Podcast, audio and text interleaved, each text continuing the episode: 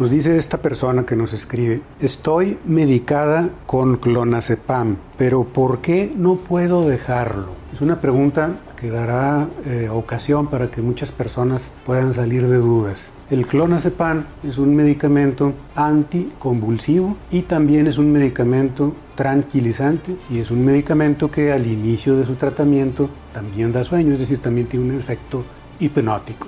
También es relajante muscular aparte. Su acción en el sistema nervioso tiene una vida media más o menos larga. Es decir, el cuerpo tarda un poquito de tiempo en eliminarlo. Esta vida media larga hace que el cuerpo desarrolle una adaptación para tenerlo en sí. Esta adaptación del cuerpo a funcionar con el medicamento es la que luego hace que se dificulte dejarlo. Escúchese bien, cuando se intenta dejarlo de la manera incorrecta. ¿Cómo es la manera incorrecta? Cuando aún no cura el trastorno de ansiedad por el cual le fue indicado el medicamento clonazepam como complemento. No es un tratamiento primario curativo, es un complemento de otro tratamiento curativo, por lo general un antidepresivo o un antipsicótico atípico. Cuando se intenta dejar bruscamente, no se va a poder.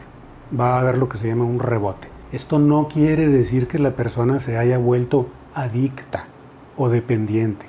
Lo único que quiere decir es que todavía no cura su problema de base o que lo intentó dejar de una manera muy brusca. La manera adecuada de irlo dejando cuando ya está curada la enfermedad, para lo cual solo las consultas pueden definirlo, se tiene que ir dejando un 25% de la dosis cada semana o cada dos semanas, cuidando que no haya rebote entre cada disminución. En este tiempo, aproximadamente un mes, un mes y medio, dos meses, se puede dejar una dosis promedio. Esto tampoco aplica para las personas que toman más de dos tabletas al día.